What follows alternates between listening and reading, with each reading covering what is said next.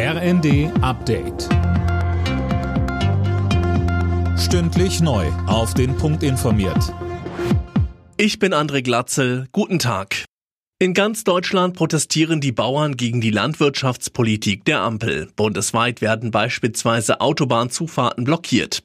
Stein des Anstoßes die geplanten Subventionskürzungen beim Agrardiesel und der Kfz-Steuer, die inzwischen weitgehend einkassiert wurden.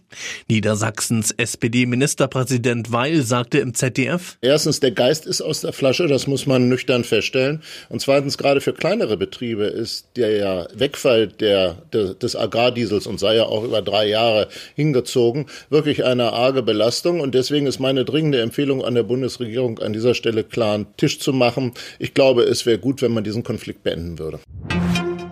Die Deutsche Bahn versucht, den Streik der Lokführergewerkschaft GDL noch abzuwenden. Am Morgen hat das Unternehmen einen entsprechenden Eilantrag beim Arbeitsgericht Frankfurt eingereicht. Die GDL will ab übermorgen fast drei Tage lang streiken. Die Bahn hat einen Notfahrplan angekündigt, empfiehlt ihren Kunden aber schon jetzt, Reisen besser zu verschieben. Das Unternehmen und die Gewerkschaft streiten sich vor allem über Arbeitszeiten. Die GDL will die 35-Stunden-Woche für Schichtdienstler bei vollem Lohnausgleich. Die Deutsche Lebensrettungsgesellschaft warnt davor, Eisflächen in den Überschwemmungsgebieten zu betreten. Strömungen und Verwirbelungen würden dafür sorgen, dass die Eisschicht nur langsam anwächst, sagte ein DLRG-Experte. Ablaufendes Wasser lasse außerdem Hohlräume entstehen, durch die man noch leichter einbricht.